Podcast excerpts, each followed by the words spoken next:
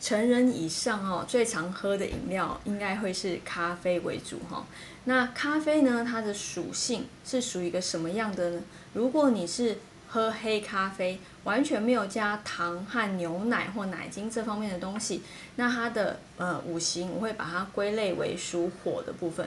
所以呢，如果你的呃，譬如说心脏。好，胸部这边或者是你的眼睛不太好的时候，八字里面需要火的朋友可以去喝黑咖啡哈。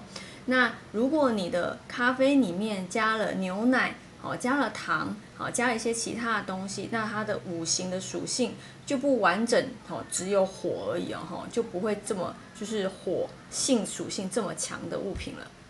那因为黑咖啡，应该说咖啡它都有一些咖啡因的问题。